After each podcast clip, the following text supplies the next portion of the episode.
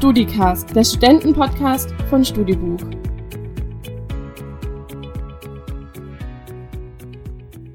So, herzlich willkommen zur 20. Ausgabe hier im StudiCast. Eigentlich wollten wir hier irgendwie heute zum Jubiläum was Besonderes machen mit bunten Fähnchen und Lachs und Käse und gutem Wein. Aber naja, die aktuelle Lage, die lässt es nicht so zu. Gut für die Leber, gut für uns. Die Leber sollten wir in Zeiten von Corona ja ohnehin nicht so sehr belasten. Wir sind die zweite Woche in Kontaktsperre.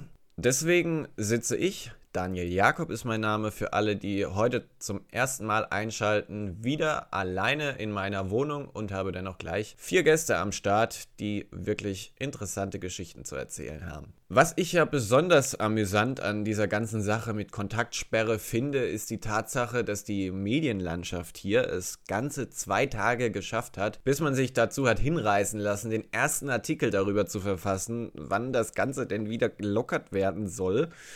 Naja, wenn man so eine Berichterstattung macht, darf man sich, glaube ich, nicht wundern, dass die Polizei hier immer noch Corona-Partys auflösen muss. Leute, ich kann es nur noch mal wiederholen. Ihr seid ja die Guten. Aber wir haben alle ein bisschen Beifang in unserem Umfeld. Deswegen, geht da bitte mit gutem Beispiel voran. Ich hatte gestern eine nette Unterhaltung mit einer Freundin hier aus Stuttgart, die ja so froh war, dass sie nochmal im März hat feiern gehen können. Ich war erst ein bisschen irritiert, weil an besagtem Tag die Clubs in Stuttgart schon zu waren. Es kam dann aber nur die verstörte Antwort, äh, ja, aber Pforzheim hatte doch auf. Ja klar, was ist los mit mir?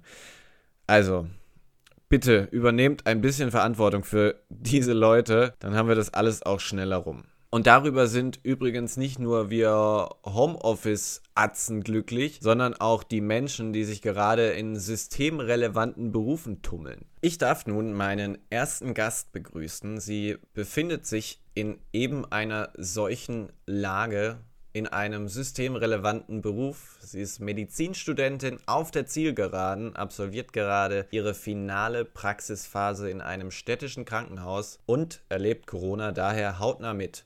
Ich freue mich sehr, dass sie ein bisschen Zeit freischaufeln konnte und sage schon mal vielen Dank und hallo liebe Anita. Schön, dass du dir die Zeit nimmst. Hi Daniel.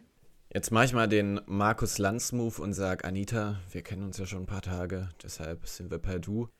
Du erlebst in deiner finalen Praxisphase deines Studiums so eine Krise hautnah mit. Wärst du gerade lieber noch im Hörsaal oder glaubst du, dass dich so eine Erfahrung für das, was in deinem Arbeitsleben noch so auf dich wartet, stärkt? Also ich bin fest davon überzeugt, dass mich die aktuelle Situation mit der Corona-Krise für meine Zukunft als Ärztin definitiv stärkt. Ich darf sogar fachlich dabei sein in der inneren medizinischen Abteilung, wie wir ein komplett neues Virus und die dazugehörige neue Krankheit entdecken. Aber auch natürlich, wie unser Gesundheitssystem schnell reagieren muss in jeglicher Hinsicht auf so eine Pandemie, die sich auch wirklich so schnell ausbreitet.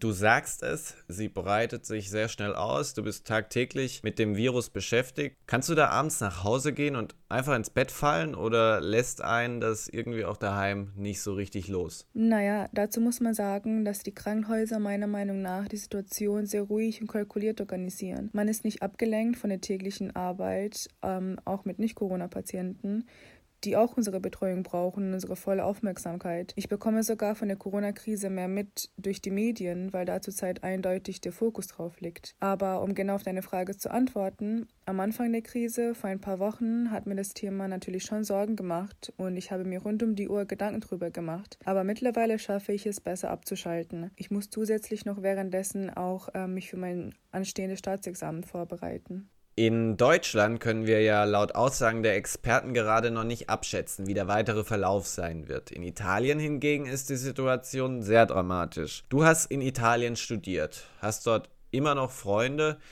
Was erzählen die und äh, wie sehr trifft dich das auch persönlich, was da gerade in Italien so vor sich geht? Genau, ähm, ich habe ein Jahr lang in Italien studiert und ich muss zugegebenermaßen sagen, dass mir die Situation dort schon sehr nahe geht. Ähm, ja, ich habe regelmäßig Kontakt mit Freunden aus Italien, zurzeit sogar natürlich auch öfter. Und diese berichten mir, dass die Situation dort auch genauso aussieht, wie wir es so überall in den Medien auch sehen. Und dass die Bilder, die wir sehen, ähm, wären überhaupt auch nicht übertrieben. Das können wir uns hier in Deutschland zum Glück noch gar nicht vorstellen und ich hoffe, das werden wir auch hier nie so erleben müssen. Abschließende Frage. Viele jüngere Menschen, das hatte ich ja vorhin schon erwähnt, in unserem Alter gehen mit dem Virus leider nicht immer so verantwortungsvoll um, feiern immer noch Partys, bewegen sich in Gruppen. Vielleicht kannst du ja nochmal erklären, warum es auch für junge Menschen wichtig ist, gerade weitestgehend isoliert zu leben. Junge und fitte Menschen können sich mit dem Virus unbemerkt infizieren oder mit nur leichten Symptomen, die man eventuell überhaupt nicht beachtet und erst recht nicht als eine Corona-Infektion interpretiert. Diese Personen fühlen sich dann fit, gehen dann zum Beispiel die Oma und Opa besuchen oder halten auch in der Öffentlichkeit die Sicherheitsmaßnahmen nicht ein und eben diese anfälligere Personen werden dann krank. Und wie wir mittlerweile auch alle wissen, diese können oft bzw. fast immer schwerere Krankheitsverläufe haben. Es ist wirklich sehr wichtig, dass wir uns an diese Sicherheitsvorschriften halten, nicht nur für unsere Gesundheit, sondern auch für die anderer. Anita, ich danke dir, dass du dir die Zeit genommen hast. Wünsche dir für die kommenden Wochen gutes Durchhaltevermögen. Bleib gesund und äh, ich hoffe, wir hören bald wieder voneinander. Danke, tschüss. Ja, wir haben es gerade gehört es ist durchaus sinnvoll, dass wir uns gerade ein bisschen zurücknehmen, auch wenn das bedeutet, dass wir gewisse Dinge, die wir gerne gemacht hätten, nicht machen können. Das ist zum Beispiel der Besuch bei den Großeltern jetzt über Ostern oder ein Konzert, auf das man sich schon lange gefreut hat, ob die Festivals stattfinden. Wer weiß das schon. Und manchmal platzen durch diese Corona-Pandemie auch große Träume, so wie vielleicht bei meinem nächsten Gast. Er ist Kugelstoßer, deutscher Meister und hatte Olympia fest im Visier. Wie wir seit letzter Woche ja wissen, ist Olympia ins Jahr 2021 verschoben worden. Der Traum ist also nicht geplatzt, sondern nur verschoben. Er war vor ein paar Wochen schon mal hier zu Gast und man hat gemerkt, er hat richtig Bock drauf. Deswegen bin ich sehr gespannt, wie er mit der neuen Situation umgeht, wie er sich fühlt, wie er sich momentan auch fit hält. Und äh, ja, freue mich sehr, dass er wieder da ist. Herzlich willkommen hier im Studicast. Grüße nach Essling, Simon Bayer. Hey Daniel. Ja, Simon, eine Woche ist diese Entscheidung nun her. Was war denn dein erster Gedanke, dein erstes Gefühl, als du erfahren hast, dass Olympia dieses Jahr nicht stattfinden wird? Mein erster Gedanke war endlich, weil es war schon wirklich vorherzusehen. Und es ist trotzdem ein komisches Gefühl, weil einfach auch das Umfeld äh, ziemlich ausgeatmet hat, weil die Spannung halt von allen Athleten so ein bisschen gefallen ist. Und das ist für mich halt natürlich auch schade. Ich hätte es gerne gemacht. Ich hätte gerne eine normale Saison bestritten. Es geht einfach nicht nur um die Olympischen Spiele, sondern es geht um die ganzen Wettkämpfe, die davor stattfinden. Ähm, es ändert sich viel und damit halt auch das, das ganze Jahr. Äh, so wie es aber momentan bei allen ist. Somit kann man sich jetzt nicht beschweren. Also enttäuscht war ich definitiv nicht. Du nimmst es sportlich, finde ich gut. Und du sagst es ja auch, durch die Olympia-Absage ändert sich natürlich auch die komplette Saisonplanung. Wie sieht jetzt 2020 rein sportlich gesehen für dich aus? Also durch die Olympia-Absage hat sich einiges äh, geändert bei der Saisonplanung. Es wird alles nach hinten raus verzögert, zwischen sechs und acht oder sogar zehn Wochen, je nachdem. Es gibt auch irgendwo ein Limit, wenn es zu spät ist, zu kalt ist. Ähm, ich weiß nicht, wie die das regeln wollen. Ich weiß auch nicht, wie die Lage ist, weil sich das halt weltweit ähm, zuspitzt. Und somit kann ich nicht sagen, wann der erste Wettkampf stattfindet oder stattfinden darf. Und ich glaube aber, dass wir da klare Antworten so in drei bis vier Wochen haben. Wenn wir nochmal auf die vergangenen Wochen zurückblicken, die so hinter dir liegen. Du warst ja schon inmitten der Vorbereitung aber die lief ja auch nicht glatt. Was hast du denn im Zuge des Corona-Ausbruchs in der vergangenen Zeit, seit wir uns im Februar unterhalten haben, so erlebt? Also ich habe den Corona-Ausbruch ziemlich entspannt erlebt am Anfang, weil ich noch im Trainingslager war. Als ich aber dann da war, habe ich mitbekommen, was andere Athleten gerade durchmachen, denen teilweise die Halle einfach von einem auf den nächsten Tag geschlossen wurde, die im Prinzip ihren Job nicht mehr ausführen können. Und sowas wie Homeoffice ist als Leistungssportler sehr, sehr schwierig zu machen. Bei uns äh, Kraft- oder Schnellkraftsportlern geht es noch, weil wir noch, zum Beispiel Kraft halt zu Hause machen können, Sprünge und so weiter, aber ähm, das ist nach ein paar Wochen auch ein bisschen ausgereizt. Somit muss man sich schon auch frei bewegen. Ausgangssperre ist noch nicht. Somit haben wir eigentlich äh, schon auch die Möglichkeit, oder ich mache das schon jetzt seit einigen Wochen, dass ich einfach draußen Sprünge mache, äh, Läufe mache im Wald und so, um einfach athletisch zu bleiben äh, als Ausgleich zum Krafttraining und somit kann ich dann alles gut erhalten. Aber zum Beispiel Turner, Schwimmer, also es sind viele, viele Sportarten deutlich schlimmer betroffen als die Leichtathletik, weil sie eben gar nicht mehr am Gerät arbeiten können. Aber es gibt auch Disziplinen wie zum Beispiel bei den Mehrkämpfern, die dann noch Stabhochsprung haben oder natürlich Stabhochspringer und so weiter. Die können halt dann wahrscheinlich halt gar nichts mehr machen und somit ist es für sehr, sehr viele unverhältnismäßig unfair.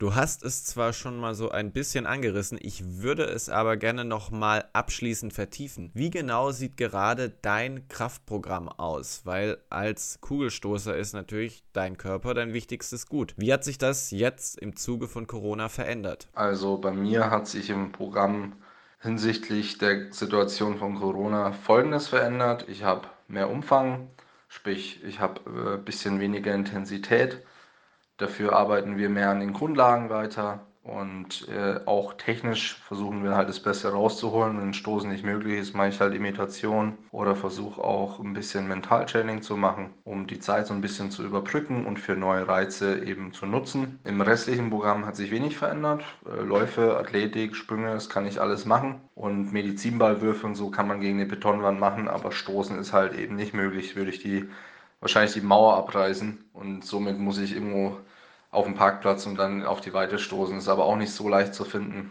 Aber ich werde mein Bestes geben und wenn es jetzt wärmer wird, dann mache ich die Musikbox an und stoße vom Parkplatz einfach irgendwo ins Leere. Not macht erfinderisch, aber dann will ich auf jeden Fall ein Bild davon. Simon, ich wünsche dir alles Gute für die nächste Zeit. Halt durch, bleib gesund und bis bald. Mach's gut. Ich muss berufsbedingt gerade noch mehr Zeitung lesen als sonst und bin heute auf einen sehr lustigen Artikel gestoßen, der die Frage hatte, wie schnell schrumpfen meine Muskeln jetzt? Also an alle Fitness-Ultras da draußen, am besten nicht den Artikel lesen. Ich werde auch nichts zu diesem Artikel sagen, sondern wir können ja dagegen was tun, nämlich Homeworkouts. Ja, der Applaus fällt da natürlich gering aus. Ich gebe euch recht, das ist natürlich irgendwie nicht so das Wahre. Diese Studioatmosphäre, wenn man Sport macht, die braucht man.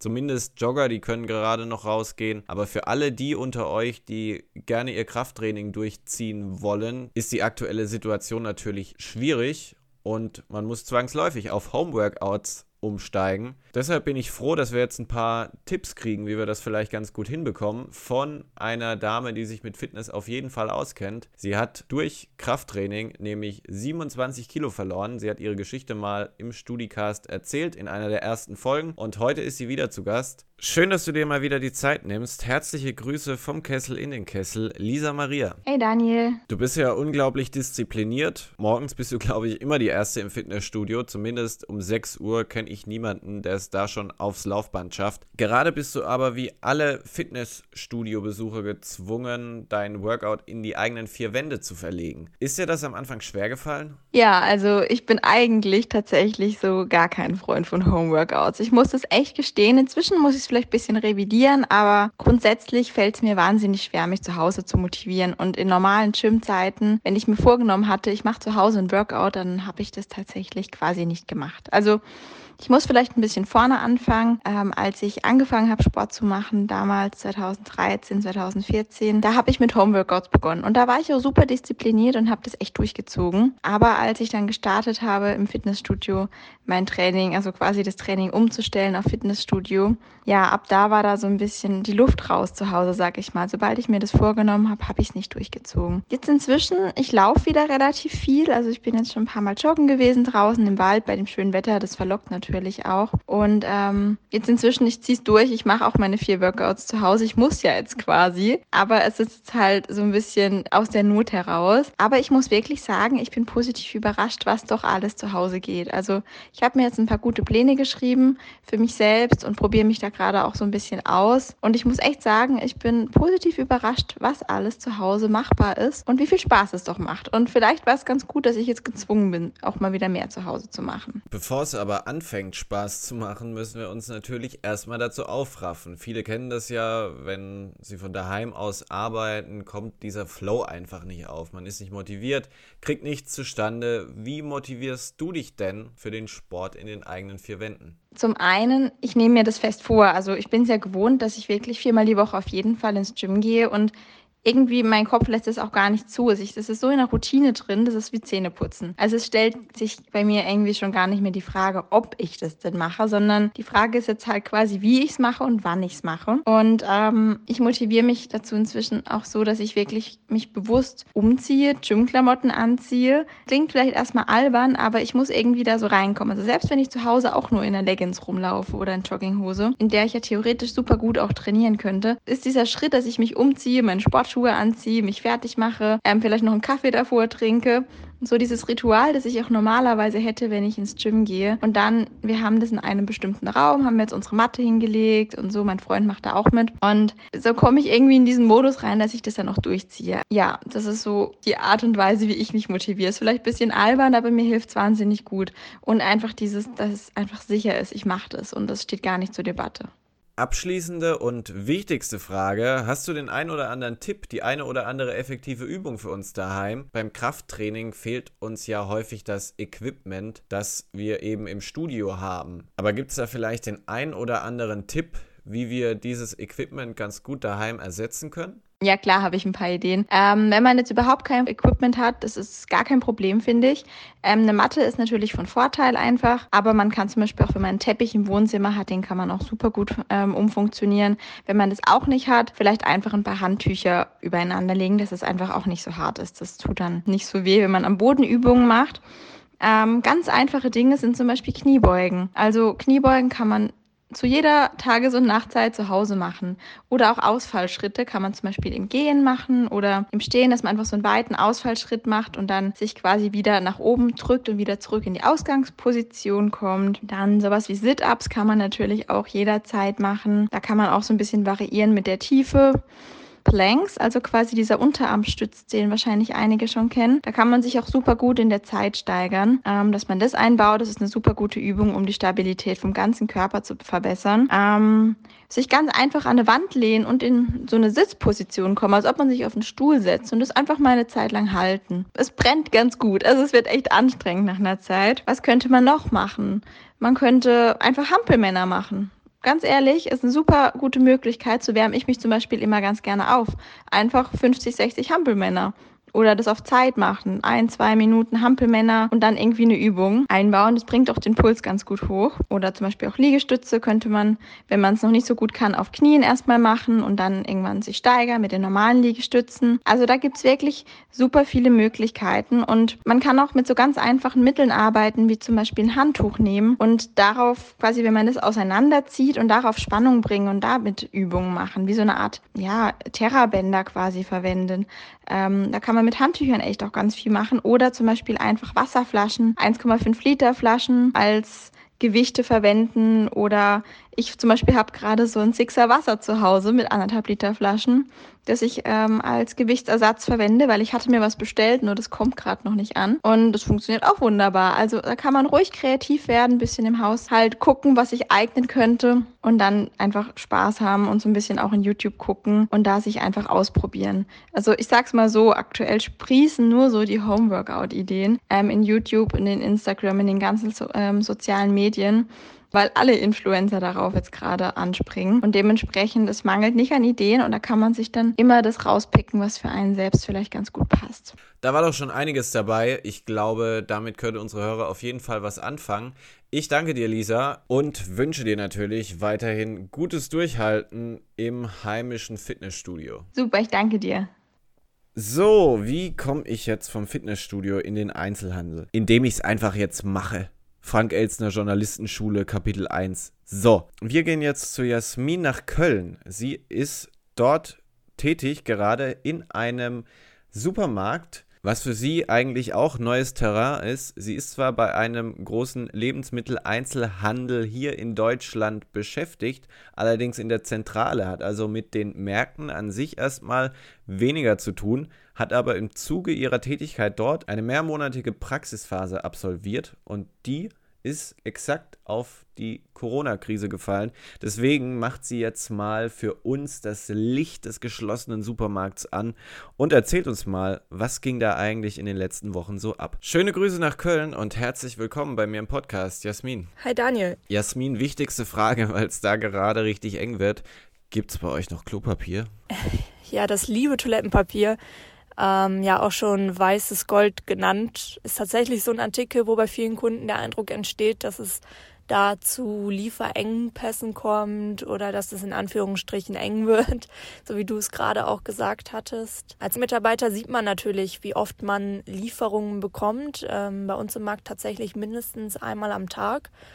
Ähm, wo man dann natürlich auch selber sagt, okay, da gibt es auf jeden Fall keinen Lieferengpass weil das würde ja heißen, dass wir gar nichts Neues mehr bekommen. Aber ebenso schnell, wie es meistens da war, war es auch schon wieder weg, weil es meines Erachtens, ähm, ich würde es jetzt mal Fokusartikel nennen, ähm, weil viele Kunden, die gerade im Markt sind, wenn eben so eine neue Ladung Klopapier kommt, gezielt danach suchen oder ihnen das gezielt auffällt, dass eben neues Klopapier da ist und viele Kunden dann eben einfach nochmal ein Paket mitnehmen, unabhängig davon vielleicht, wie viel sie schon zu Hause haben. Also ich habe da nicht mal mehr eine ganze Packung. Ich bin da ziemlich cool, muss ich sagen. Du bist natürlich im Rahmen deiner Praxisphase auch mal an der Kasse gesessen. Wie stressig war das für dich, wenn du da das erste Mal an der Kasse sitzt und direkt da so richtig Traffic ist? Ich war jetzt tatsächlich die letzte Woche fast komplett an der Kasse wurde auch an einem Samstag eingearbeitet, was auch ja immer noch mal mit noch mehr Kundenverkehr verbunden ist. Persönlich stressig, weil so viele Kunden da waren, war es für mich jetzt nicht, obwohl natürlich der Anschein, dass so viele Kunden da sind, noch durch diese Abstandsregelungen, die wir in unseren Märkten haben, verstärkt wird. Die Schlangen wirken dann ganz oft ähm, wahnsinnig lang und man versucht dann natürlich schon so schnell wie möglich alles abzukassieren, was bei mir unter Umständen hier und da natürlich noch ein bisschen länger gedauert hat, weil eben die Erfahrung noch gefehlt hat, gerade bei Obst und Gemüse mit diesen ganzen Nummern, die man da auswendig lernen muss, hat es hier und da natürlich ein bisschen gehakt, aber ich habe mich davon eigentlich gar nicht unter Druck setzen lassen. Kunden sind auch teilweise echt sehr, sehr nett, haben super viel Verständnis. Und da man auch viele Stammkunden hat, so wie ich herausgefunden habe in dieser Woche, wissen die schon auch, wenn da ein neues Gesicht sitzt und dann haben die schon eher auch Verständnis. Was ich viel stressiger empfand, war natürlich aber auch auf der anderen Seite, gerade in dieser Situation, äh, dass teilweise Kunden auch natürlich ein bisschen verärgert waren, wenn eben der Artikel, den sie kaufen wollten, vergriffen war oder wir gezielt Produkte rationieren mussten, zum Beispiel nur ein Paket Klopapier oder nur fünf Konserven statt ähm, zehn, die sie eigentlich einkaufen wollten. Genau, das war dann eher so ein bisschen dieser menschliche Akt, ähm, da die richtige Balance zu finden zwischen der nötigen Härte, aber auch natürlich der Kundenfreundlichkeit. Das war das, was mich persönlich eher herausgefordert hat. Das kann ich mir echt vorstellen, dass das gar nicht so leicht ist, aber da kommt man mit Sicherheit auch mal ins Reden, oder? Die erzählen einem bestimmt die eine oder andere interessante Geschichte. Ich meine, die bewegt in dieser Zeit ja auch viel. Ja, also man kommt schon mit sehr vielen Kunden an der Kasse auch ins Gespräch. Ähm, dabei ist es aber ganz unterschiedlich, was die ähm, bewegt und umtreibt. Manchmal ist es wirklich Unverständnis für die Maßnahmen, die ergriffen werden seitens ähm, der Supermärkte allgemein, für die Abstandsregelungen, für das in Anführungsstrichen Erziehen der Kunden, ähm, ermahnen, dass man doch bitte Abstand halten soll etc. Es ist aber eher selten der Fall. Was ich sehr häufig erlebt habe, ist wirklich Unverständnis ähm, für diese Hamsterkäufe. Viele ähm, spezialisieren sich da auch auf das Thema Klopapier tatsächlich, wo ich immer ein bisschen schmunzeln musste. Ähm, weil sie eben sagen, so ja, Klopapier wäre das Letzte, was ich kaufen würde. Früher hatte man auch kein Klopapier. Das kann man auch wirklich anders regeln, was auch so ein bisschen meiner Meinung entspricht. Aber es lässt man dann natürlich in dem Moment auch keinen wissen. Andere Kunden fragen dann schon eher, ja, kriegt ihr denn gar kein Klopapier mehr oder gar kein, zum Beispiel auch Mehl ist so ein anderes Produkt, wo man sehr häufig den ähm, Eindruck hat, dass es eben vergriffen ist. Da versucht man dann schon einzulenken und auf jeden Fall nicht das Gefühl entstehen zu lassen, dass es irgendwelche Engpässe gibt, weil, wie eben auch schon erwähnt, die gibt es ähm, aktuell auf jeden Fall nicht. Ja, da versucht man dann schon zu sagen, so, nee, wir hatten heute Morgen auf jeden Fall schon Klopapier Aber es ist natürlich dann auch immer schwierig zu sagen als ähm, Kassiererin, wann neues Klopapier kommt. Und ich glaube, wenn ich da das Wissen hätte und in die Glaskugel gucken könnte, wann jetzt der LKW genau äh, kommt und wann meine Kollegen eben das Ganze auf die Fläche fahren, dann könnte ich damit wahrscheinlich ein Vermögen verdienen, wenn ich irgendwo eine Gruppe aufmachen würde, wo ich so Geheimtipps poste. Aber ähm, Spaß beiseite, das ist natürlich auch, ähm, wenn man eben von solchen Artikeln wirklich nichts mehr zu Hause hat, natürlich auch ähm, eine berechtigte Frage, die man dann auch eben versucht, so gut es geht, zu beantworten, dem Kunden auch entgegenzukommen.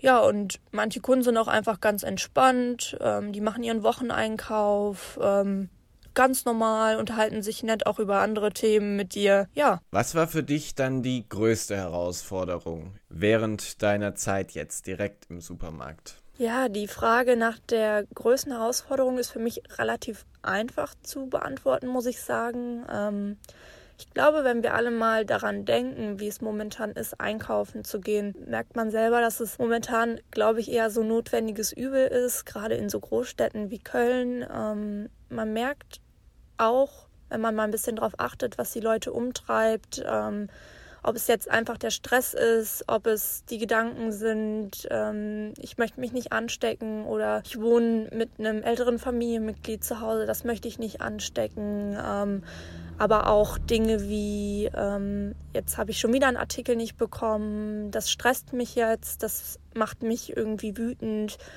Oder jetzt muss ich ein neues Gericht planen, was ich heute Abend kochen will, weil der wichtigste Artikel nicht da war. Wenn wir da mal gezielt drauf achten, dann merkt man schon, dass die Leute alle sehr angespannt sind. Die können auch nicht viel raus. Die saßen vielleicht den ganzen Tag im Homeoffice, denen fällt die Decke auf den Kopf. Und in so einem Supermarkt prallen dann sehr, sehr viele Leute eben aufeinander. Auch Leute, die gar kein Verständnis für Maßnahmen haben.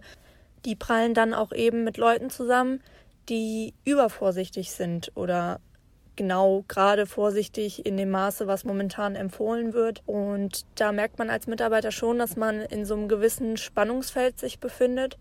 Und da ist es eben eine wahnsinnig große Herausforderung, dass man in diesem Spannungsfeld ähm, fünf Tage die Woche acht oder auch teilweise momentan noch mehr Stunden eben in Anführungsstrichen gefangen ist. Man muss sich dem aussetzen.